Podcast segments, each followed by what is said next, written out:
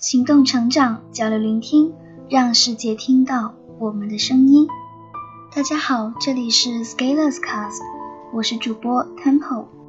本期给大家带来的节目是 Scalers 的二百零一号文章，题目是打好惰性的攻坚战。在我的代办列表里，总有一些事项静静地待在那里。不哭不闹不叫不跳。代办事项的最左侧写的是时间，也就是我输入代办事项的时间。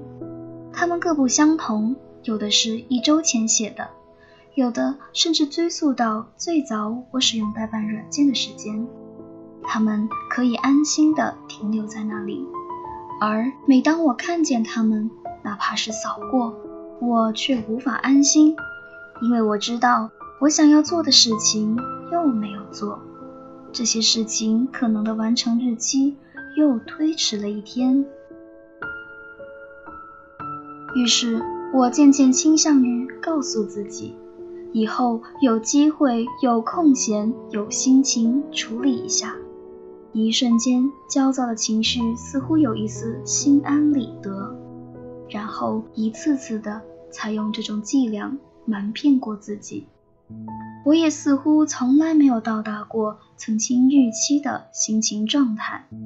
从本科时期徜徉在图书馆时许诺自己要阅读的计算机经典书籍，到研究生阶段自己涉猎到的一些与研究课题不直接相关的领域，再到工作后想做的口译、技术、阅读计划。现在我意识到，这么多年我其实只是在欺骗自己。将来某一个可能有效的时间，永远都不会到来。每一个将来都在某个时刻变成当下，而你手头的当下若无能处理好，是无论如何都没有那个美好的将来。纯粹的希望。不给我们带来任何改变。所幸的是，今年至少开始做了一些事情。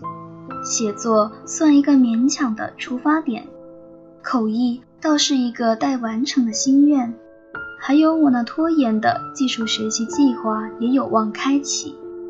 但是随着这些事情执行的深入，我越来越发现。惰性这一在我心里犹如铜墙铁壁的坚硬堡垒，成为成长路上的最大掣肘。起初，惰性可能就是静静地处在一个角落，操纵你的行为，你被动地受其驱使，亦无察觉其异常与可疑之处，甚至不知道它的存在。而后，你开始行动，开始做一件件事情。做完一件事情，你内心会充满完工的喜悦。这时候，其实你是在抢占惰性已有的空间。而当你做的事情与想做的事情越多，就越发现其力量之强大。我把惰性比作是一种势能场，就像重力一样，重力强加在我们每个人身上，万有引力逃不了。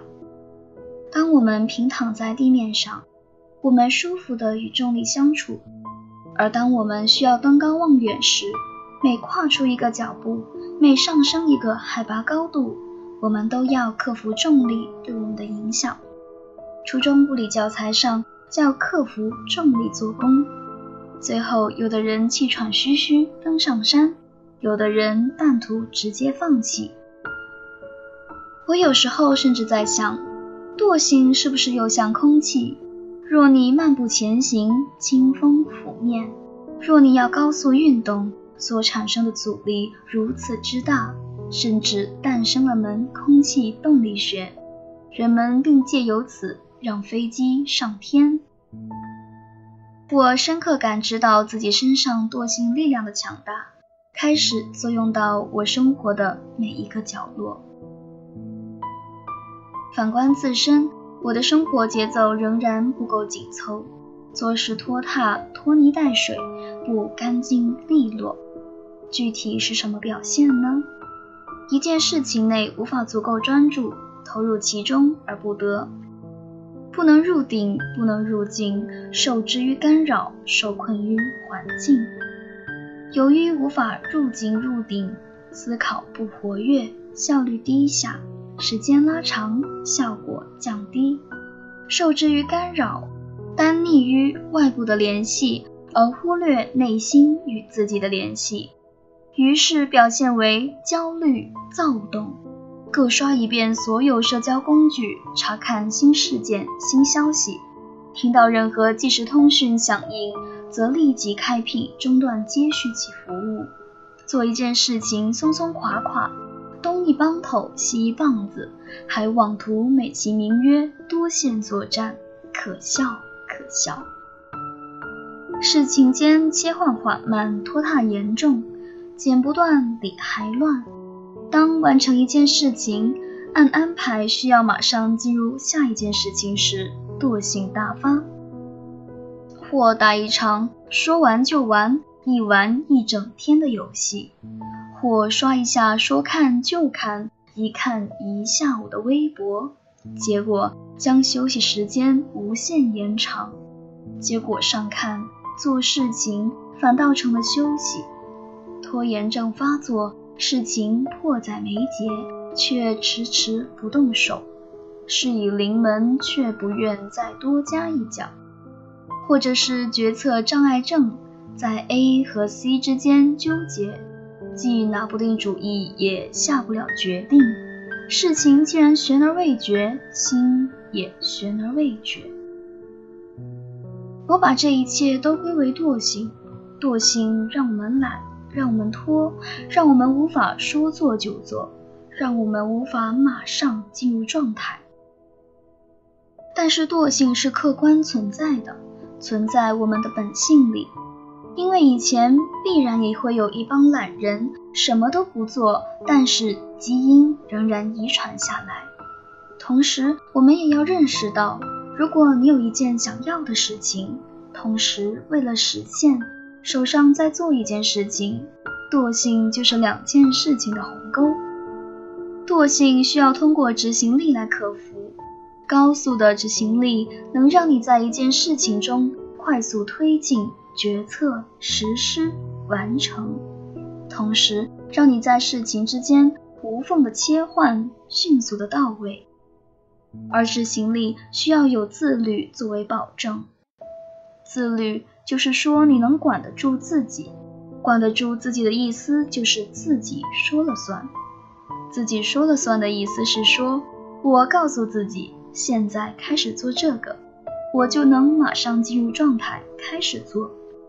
遇到什么事情，心情自己说了算，而不是交给原始的条件反射。什么是原始的条件反射？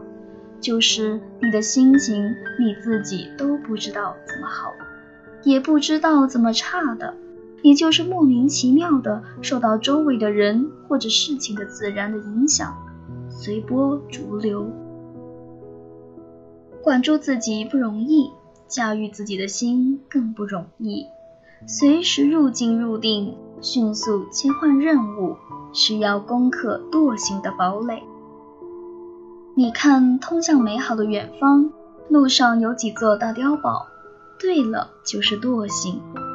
我们一起想办法干掉他们，打一场全面的惰性攻坚战。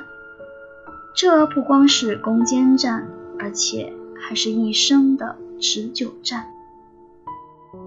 这篇文章到这里就全部结束了，感谢您的耐心收听，我们下期再会。